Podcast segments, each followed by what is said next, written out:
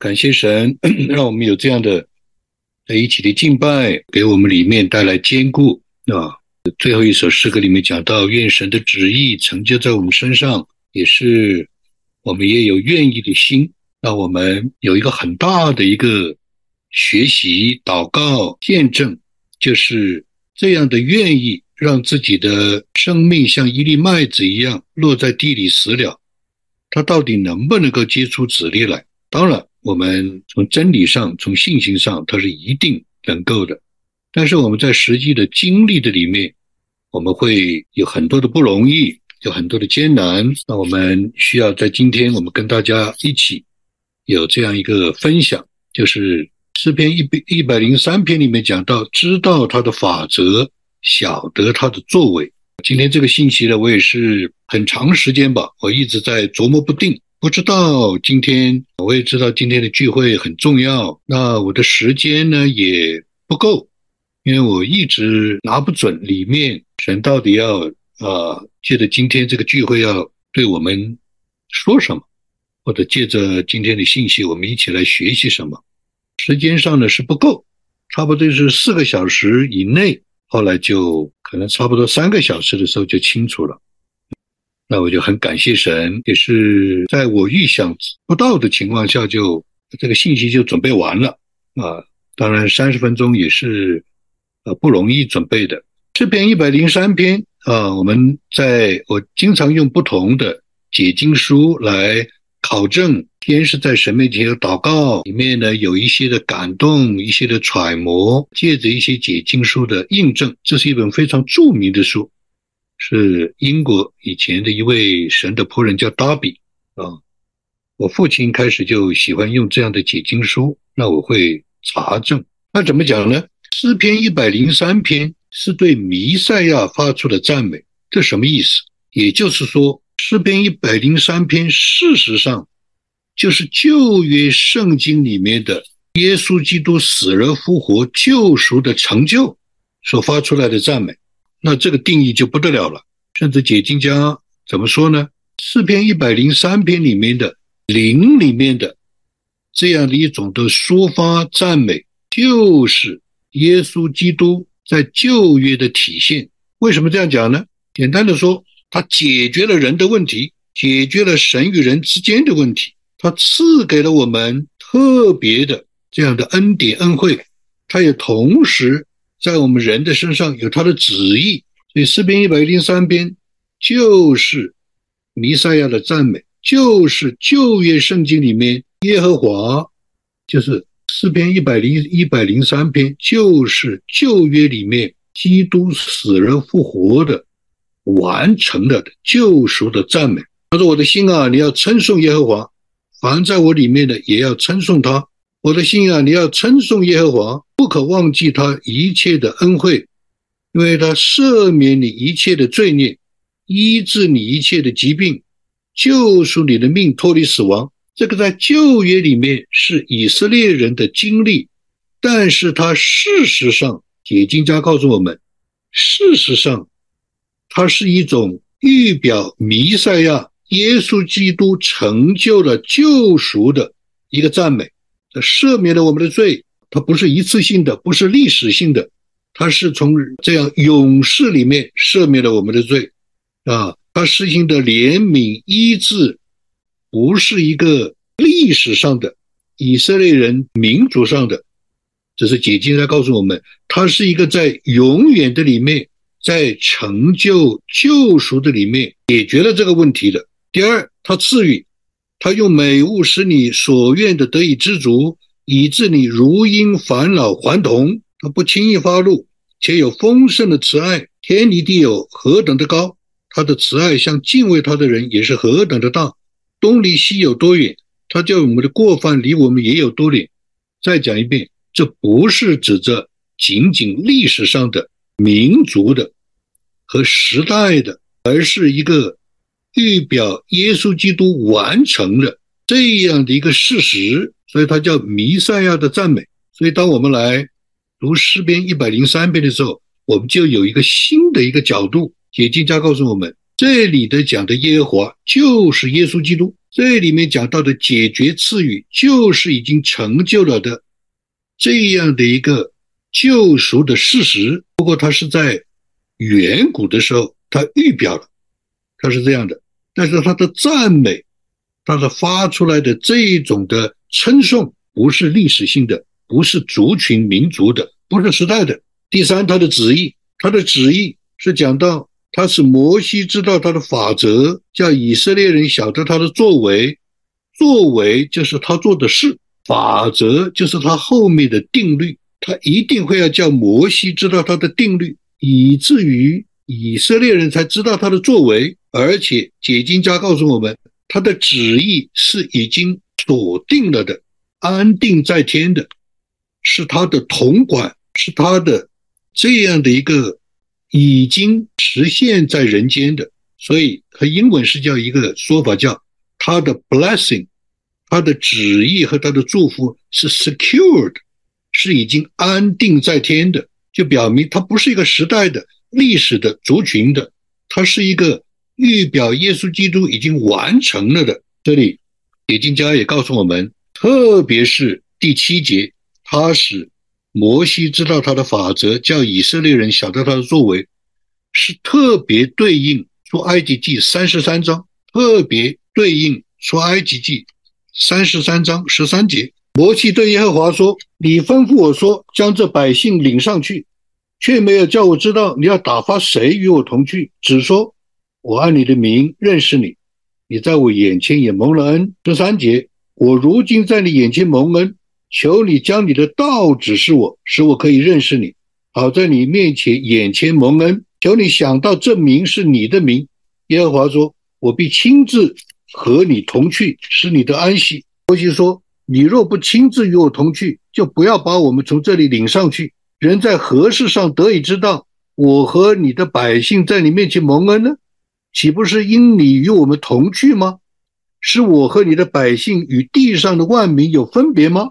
什么意思？他的作为、他的法则、他的锁定了的这样的一个同在，他的同管是必须显明、必须实证、必须兑现。这个就是马可福音里面讲到的。马可福音最后一章里面讲到的，信的人十五节，他又对他们说：“你们往普天下去，传福音给万民听，大使命叫他们。”就是奉我的名赶鬼，说新方言，手人拿蛇，若喝了什么毒物也不受害，手按病人就好了。耶稣说完这话，后来就被接到天上，坐在神的右边。好，二十节关键了，门徒出去到处宣传福音，主和他们同工，用神迹随着他们证实所传的道。什么叫做诗篇一百零三篇？什么叫做？弥赛亚的赞美，什么叫做诗篇一百零三篇里面所说的耶和华，他的救赎，他的赦免，他的医治，他的美物，他的作为，他的法则，全部都是成就了的。他不只是时代的、民族的，不只是历史的，是已经兑现了，已经实现了，是天天要实证、见证、兑现在我们身上，所以。所有的解经他都认同。这里诗篇一百零一呃零三篇讲到第七第七节，他是摩西知道他的法则，叫以色列人晓得他的作为是什么意思呢？你必须与我们同去，你必须与我们同在，你必须显明你的同在，你必须兑现你的同在，要不然就不要去，要不然就不要带我们过河。要不然就不要带我们进迦南，要不然就不要带我们敬拜，要不然就不要带我们聚会，要不然就不要带我们祷告。你要叫我们祷告，叫我们聚会，叫我们赞美，叫我们过河，叫我们侍奉，叫我们像一粒麦子落在地里死了。你必须与我们同在，你必须显明你的同在，要不然就不要。耶和华说：“所以说我必亲自与你同居，使你可以安息。”放心休息，你们要休息，知道我是神。这个就是诗篇一百零三篇，这是个事实，锁定了的，一定会成就的。他必定会要显明兑现证实所传的道，我们也不要神迹骑士，我们没有那么大的信心。主啊，你是要显明与我同在，要显明我的祷告，我们的祷告你听了，显明你带领我们，你保守我们，你医治我们，弟兄姊妹，这是何等大的一个神级信心的经历，何等大的！这是解经家讲的第七节。他是摩西知道他的法则，为什么摩西知道他的法则？一粒麦子落在地里死了，还能结出许多的籽粒来，才有很多人知道他的作为。所以，从一百一十四篇、一百零三篇，我们来看认识神、经历神的旨意。我前面讲过两篇道，叫做经历神的七个环节，最后一个环节是最难的、最重要的，最后一个环节就是证实他的道。最后一个环节就是晓得他的作为，知道他的法则。最后一个环节就是兑现，你到底祷告是不是真的？到底神是不是真的？到底神在不在？必须兑现。这是七个环节里面所有的我们的祷告、我们的等候、我们的寻求、我们的明白神旨意。最后一个，他必须锁定 secure，不是历史的，不是民族的，不是。一个时代的，而是今天已经成就了的事实。这个就是诗篇一百零三篇。所以我们要认识这件事，哪一件事？你的事，你关心的事，你祷告了很久的事，你要关，你要知道这个事情的突破，这个事情的解决，这个事情的兑现，这个事情的出现是神做的事。你能不能够认识？你能不能认出来？第二法则。你能不能认识到这里面有规律？已经出现三次了，三百次了，三年了。你能不能够认识？这是一个定律，这是一个定律。你要不然就遵守这个定律，它是健康的，它是循环的，它是实证的；要不然你要打破这个定律，叫做打破同盟，砍断铁栓。要打破，因为这是个恶性循环，这是个转圈子。第三，你要认识这个实证，这个兑现。是神的同在，他与你同在。我今天早上就谈，就跟一个学员在谈。他说我天天祷告，我就不知道他在不在，怎么可能呢？他祷告了一个月，我就跟他讲，你怎么可能祷告一个月？怎么可能他不在的？是不可能的，只有一个可能，就是不熟悉、不老练。我说我可以告诉你，我可以亲自的告诉你，我可以把底牌亮给你，我是怎么看的神与你同在。但是你为什么看不见呢？是因为我们在学习，我们要操练，我们要熟悉。如果神不在，就麻烦了。那一定是有他有别的他的意思，是不可能不在的。他的名就是以马内利，他是名副其实的神。以马内利翻出来就是与人同在。所以一百零三篇来认识神的旨意，三件事情，你有没有认出神的作为？那件事是神做的，你有没有认识他的定律？他这个规律，神的律。第三，你有没有看见他已经锁定了这个事情的兑现和这实证，它是不会改变的。那我们的问题就是说，那我们为什么理论跟事实有距离？我们为什么发现我们在经验当中，它不一定是这样？到底问题出在哪里？所以这位讲经家达比，他怎么说呢？他说：“你越亲近、仔细读一百零三篇，你就越会清楚的发现它是一个兑现的真理。你越仔细、亲近的读一百零三篇，什么意思？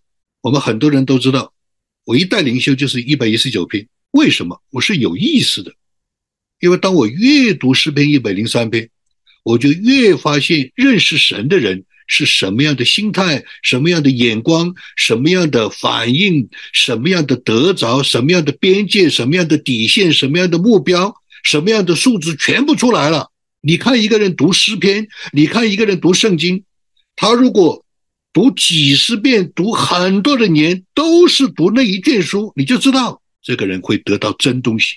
那不是说别的不得到真东西，不是神会有特别的启示给他。如果他一直在读诗篇一百零三篇，如果他一直在读诗篇一百一十九篇，几年、十年，他如果一直在读十十约翰福音十五章，这个人一定是清楚知道兑现的真理。他是怎么兑现的？所以，我们当不单是读诗篇一百零三篇，不单是可以常常，啊，很熟悉这一段话，他是摩西知道他的法则，他叫以色列人晓得他的作为，而是我们在经历一百零三篇，我们就在经历，不仅仅是在读，而且在经历，不但是经历，而且在经历它的兑现，不是朗朗上口，不是熟读诗篇一百零三篇，不会。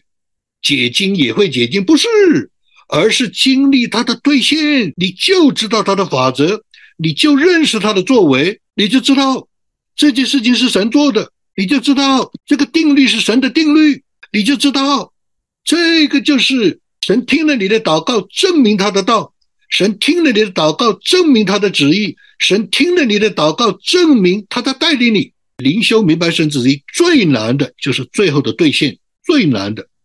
因为兑现才能够分辨显明你得到的是不是神的旨意，最难的、最重要的是兑现。所以要活在一百零零零三篇的里面，就是要实证兑现神的旨意。什么是神的旨意？是什么呢？他叫我们知道他的作为，他一做你就看得出来，这个就是神，神做的，不是人做的。我今天还跟一位全国性的领袖讲。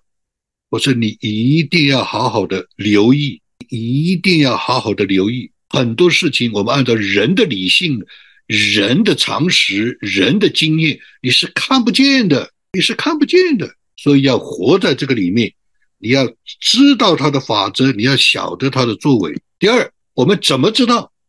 我们怎么学习？我们怎么样的兑现？我接到一个一位童工，通常我们就是童工或者肢体。或者是学员是吧？他给我写了一个这样的一个短信，谢谢你对我的辅导帮助。靠着你讲的炉子上的水开了那个原则，炉子上的水开什么原则呢？有的时候夫妻在一个问题上看法不同，拌嘴，甚至呃有有有有这样的张力，甚至有这样的冲突，是吧？那在那个时候就好像火上加油，你言我语。就越来越就停不下来了，就要爆发了。突然炉子上的水开了，呜，可能太太就去关火了。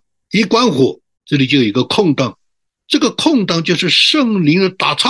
不然的话呢，每一次就发现星期六晚上要讲到我的经历啊，星期六晚上讲到，在讲到的时候，要在准备讲到的时候，就是有这样的事那样事，就开始拌嘴，这是个怪圈，这是个恶性循环。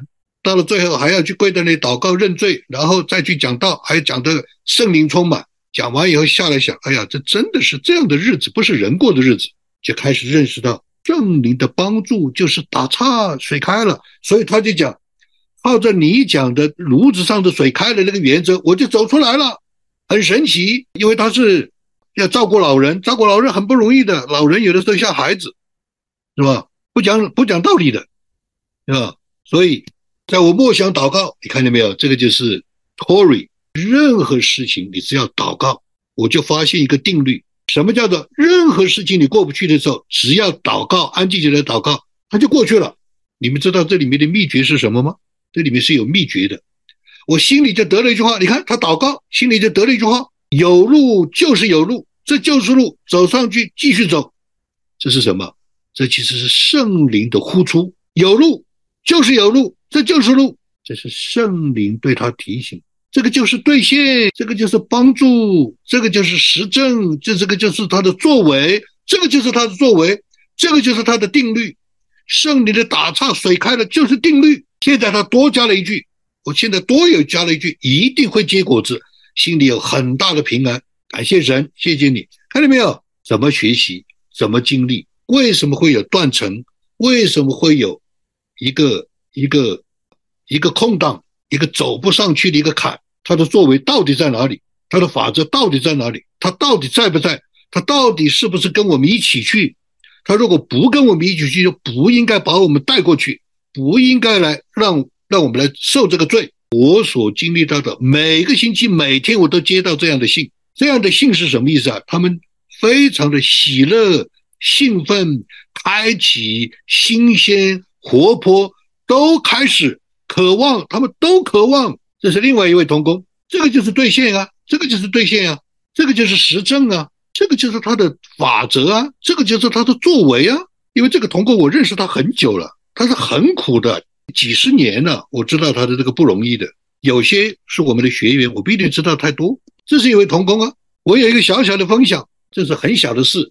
我一直在为上网课的安全顺利祷告。灵修读经的时候，总读到我们的帮助来自耶和华。九月十一号灵修的时候，读到我们好像雀鸟从捕网的捕网人的网络中逃脱，网络破裂，我们逃跑了，我们得了帮助，是在乎依靠造天地耶和华之名。网络破裂，我们逃脱了。当时我心里一亮，我在日灵修日记上写下：我们网课的 Zoom 问题解决了，感谢主，他顾念我们。这个叫什么？这个叫认识他的作为。我心里一亮，我在日记上写下来了，解决了。这个叫定律，这个叫实证。我灌灵修的时候，你怎么知道一个人的感动是从神来的？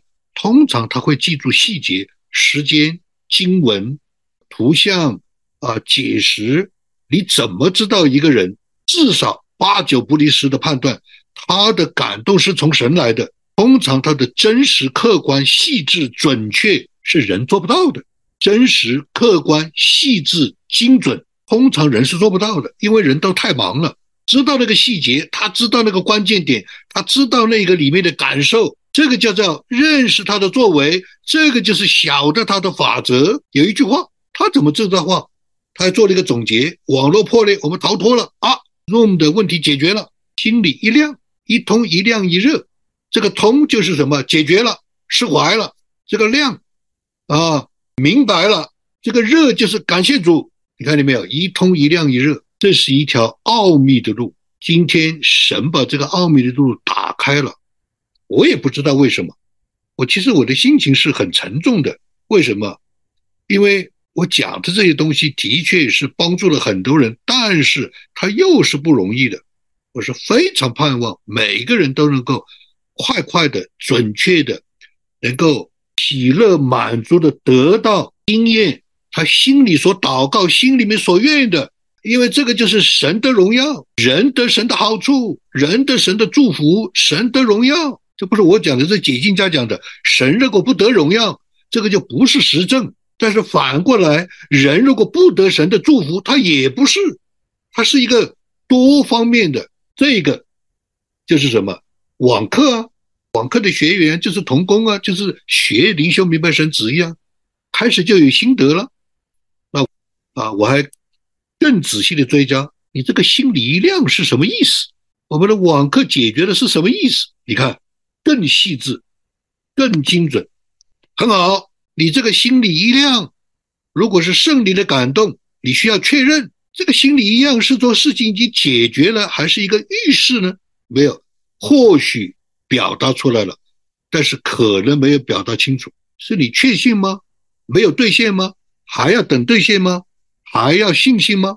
你看，这个就是我们在学习经历上面，我们越来越知道怎么走这条路。我们越来越知道什么叫做他的作为，什么叫做他的定律法则，什么叫做他锁定了的实证。有四种的属灵知觉：第一种是先知先觉，被圣灵充满，是恩赐的使用；第二是后知后觉，回顾数算，恍然大悟；第三是不知不觉，顺其自然，不去多想，有就有，没有就没有。我们所现在学习教导彼此来。不是的，这叫现在就知道，现在就灵里面就感觉得到，叫做确认他的作为，知道他的法则。四种属灵的障碍。最近我谈了一位童工，一年前我就知道了，我就跟他讲，他在跟我谈的时候说啊，我记起来，一年前我就跟你讲了，我说你这是个黑洞，你现在一年了，这个不得了，你这个每个月欠多少？他说每个月欠三十万，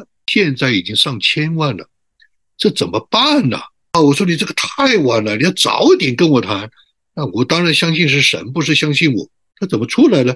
这个叫困境黑洞。我是举个例子，有很多人有黑洞。第二，人事两极，人越来越复兴，人越来越感亲近神，但是事情没有了渺茫的，事情没有着落的，事情没有动静的。第三个属灵的障碍是没有尽头、没有截止日期，不知道要等到哪一天，不知道。没有截止日期是最麻烦的，你有截止日期，这就是最大的祝福。为什么？截止日期之前，神一定会做的。如果没有截止日期，是几乎是看不到尽头的。这叫障碍，就是没有办法兑现，没有办法知道他的作为、他的定律，没有办法知道他锁定了的时政。第四就是完全无视，完全不知道，看不到。我知道，但是信不来。我着急，但是没有动静。是种障碍，因为时间的关系，我就不举例了。我今天今天谈了一个小时，跟一位同工谈，他就是没有办法知道，感觉不到。我当然，我在武汉大学的时候，我一年都没有感觉，我一年每天两个小时祷告读经，什么感觉都没有。他一定会有的，我就我就告诉你，你的五次，我跟你数了有五次。我全部都看见，并且我先告诉你，一定是个结果。后来就是这个结果，为什么？因为我知道他的作为，我知道他的定力，我知道他锁定的时政。我先告诉你，五次都是大事，都是有截止日期的。所以最后，我们要留意圣灵的兑现实证，留意他的作为，他的法则，你要认得出来。你每天二十四小时，你每天醒着的十二个小时，你可以经历很多的人和事。但是你至少要经历一次，你至少一天要经历一次，这是他的作为，这是他的定律。我今天跟这个童工讲，我跟他讲，你一个星期总有一次吧，一个星期总要经历一次吧。我说我们有一位弟兄，他最开始经历的时候，一一天只有十五秒。我说好，你有十五秒就有一个好的开头。他说我这个十五秒怎么可能？我我被所有的十个方面的苦难埋没了，淹没了。我说你有十五秒，你就可能会有十五分钟，就可能会有十五小时。他现在一天十五个小时，无数的可以感受到神的同在。所以，我们很快，我们要知道他的作为。耶稣基督复活以后，彼得去打鱼，我时间的关系就不查了。他打打打鱼打了一一晚上没有打到，是吧？一晚上没有打到，所以呢，一晚上没有打到。西门彼得对他们说：“我去打鱼，我们打鱼去。”他们说：“我们也同你同去。”他们就出去上了船，那一夜并没有打着什么。天将亮的时候，耶稣站在岸上，门徒却不知道是耶稣。耶稣就对他们说：“小子，你们有吃的没有？”他们说：“没有。”耶稣说：“把网撒在船的右边，就必得着。”他们便撒下网去，竟拉不上来，因为鱼甚多。耶稣所爱的门徒就是约翰，对彼得说：“啊，是主！”西门彼得一听到是主，马上就束上外衣，跳在海里，对吧？彼得不知道，没有想到。约翰认出来了，啊，把网打了一晚上没有打到，把网下在船边，就鱼多都上不来，拿不上来，就认出来是主。彼得就跳到海里面，是吧？其余的门徒离岸不远，啊，就把这个小船上的把鱼拉上来。他们上了岸，就看见那里有炭火，上面有鱼又有饼，这个叫什么兑现？怎么兑现？一晚上没打到鱼，一听到。耶稣说：“把网放在船的右边下去，鱼多的拉不上来。”然后约约翰就说：“是主。”彼得就跑去兑现，一看见兑现，哦，这里还有炭火，还有鱼。耶稣对他们说：“把打来的鱼拿几条上来。”他们就数一百五十三条，网却没有破。这个叫兑现，胜利的兑现。有人没有看出来，彼得没有看出来，约翰看出来了，但是还是要兑现。上去看是耶稣。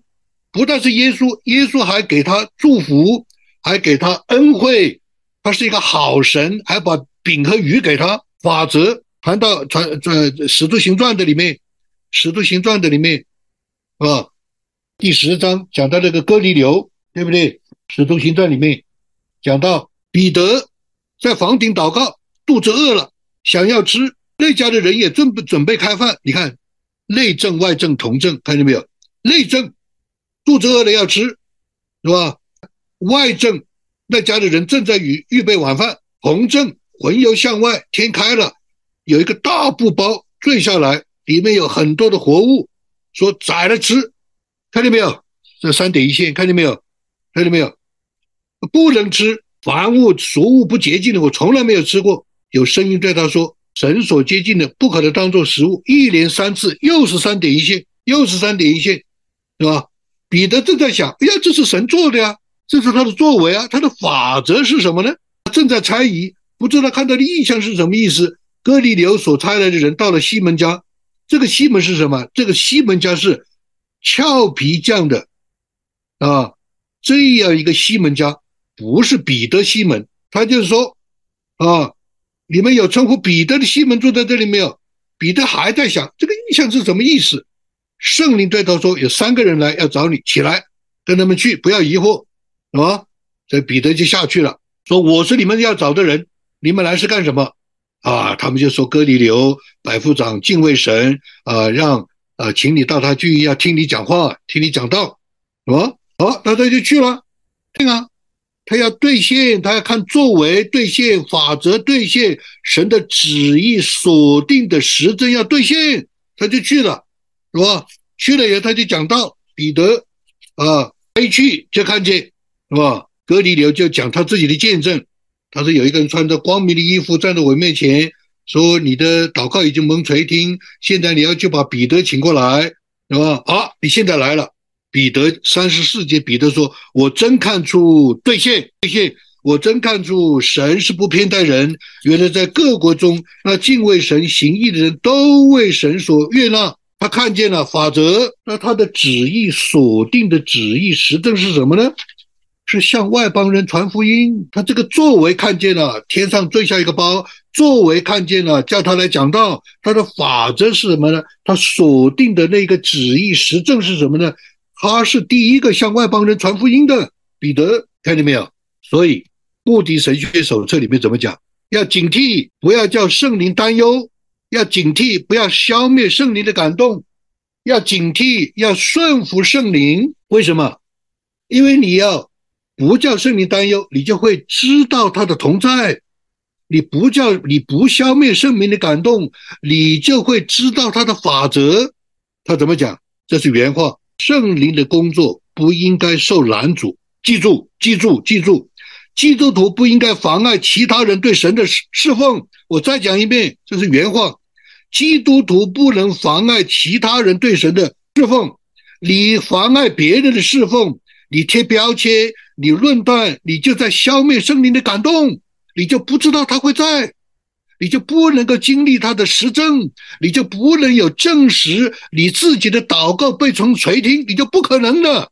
要警惕，这个叫兑现，要顺从圣灵的带领，不要在旧的性性情下生活，要在圣灵的管制里面生活，看见没有？等等等等，这里面有很多的细节，是一个生态。你怎么兑现？你不能叫圣灵担忧，你叫圣灵担忧，你就不会知道他同在。你不要消灭圣灵的感动，你不要妨碍圣灵在别人身上行，看见没有？太多了，我现在在天天在。查考这些书啊？为什么？因为这条路已经走出来了。我现在要采众家之长，采百家之长，把所有的这些东西都收集起来，要来教导，要来分享，要来鼓励鼓励弟兄姊妹，要走一条新路。基础神学怎么讲？圣灵的领导，圣灵的引导是什么？举世无双的，整个的人类宇宙里面只有一件事情，就是上帝派圣灵来帮助我们，而且。他他的这个引导，只有神的儿女才有的，这是基督徒最大的安慰。因为神的永神的儿女永远不会也不应该独自在黑暗当中行走，像孤儿一样。我们不是孤儿，在全世界人类历史上没有，只有基督徒有。这是我们最大的安慰。你要安慰，你一定要兑现；你要安慰，你一定要对他的作为兑现，经历他的作为。你要安慰，你要经历他的定律兑现，你自己要经历你的安慰，你要实证他锁定的对你的这样的一个应许。你看见没有？这是神学，这是这本神学。这本神学还讲什么？圣灵的帮助。圣灵的帮助是什么？圣灵的帮助字面的意义是插手与我们同工。圣灵插手了，就是打岔，看见没有？就是开水打岔。圣灵的帮助，他插手进来与你同工，而且圣灵的帮助是什么？它里面说不出来的叹息，你有时掉泪，你有时有叹息，你是感恩，这个就是圣灵。我们要认得。我今天早上跟一位同工在谈，哇，他在读经以后。啊，读了以后就是泪流满面，这就是圣灵啊！要认得。但是他知不知道？他是不是客观、真实、精准呢？不一定。所以我们要认得他的作为，认得他的定律，认得他锁定的兑现实证和应许。结论：我们所一起来交通分享，一起来追求的是有把握得凭据蒙应允常喜乐的。愿神祝福我们。超过了一点时间，是吧？愿神来祝福我们，让我们都能够走一条新路，都能够做一看见有一个新的啊，做一件新事，让我们有一个新的盼望，是吧？好，愿神祝福我们，我们就停在这儿。